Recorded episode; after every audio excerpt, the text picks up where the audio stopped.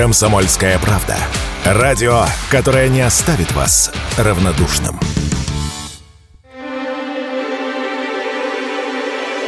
Новогодние каникулы – это отличное время для путешествий, особенно если за это вернут половину потраченных денег. Предложение вернуть туристический кэшбэк для детей с 1 по 8 января высказали в Госдуме. Сумма возврата составит 50%. Как заявили депутаты, в 2022 году эта программа показала отличные результаты. По ней было приобретено более 420 тысяч путевок в детские лагеря. К тому же это сделает детский отдых в эти дни более доступным. Представители турбизнеса с одобрением отнеслись к данной инициативе Киеве. Как рассказала радио «Комсомольская правда», руководитель проекта турдом.ру Татьяна Дмитрова, любое возвращение туристического кэшбэка, пусть даже в урезанном виде, повысит спрос на такой отдых у родителей.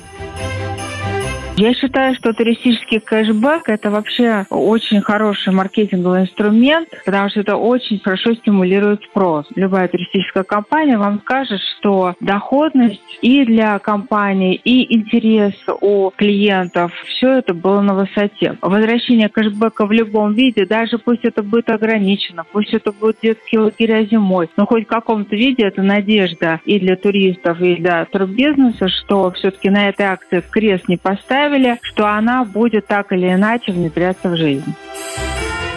Однако эксперты отметили и минус в данной инициативе. Она возникла слишком поздно, и не все успеют под нее перестроиться. К тому же это может вызвать волну возврата уже оплаченных туров, чтобы купить их заново, но дешевле. Об этом радио «Комсомольская правда» рассказала руководитель консалтинговой юридической компании «Природный кодекс», заместитель руководителя Комитета по туризму «Опоры России» Марина Ненарокова кэшбэк достаточно поздно, потому что все продажи новогодние праздники в большом объеме совершены. И позднее введение кэшбэка в том числе спровоцирует дополнительно действия вроде возврата уже оплаченных туров, чтобы родители покупались программы кэшбэка. Поэтому, конечно, такие решения хотелось бы видеть заблаговременно, а не в последнюю минуту. Плюс, если программа кэшбэка возвращается, очень четко было бы понимать, какие к ней требования, потому что, опять же, вопрос времени. На внедрение модулей оплаты, которые требуются, выполнение требований через систему НСПК, тоже есть технические интервалы, которые нужно будет соблюдать. А в целом мера очень хорошая, она востребована родителями, детьми и поддерживается организаторами.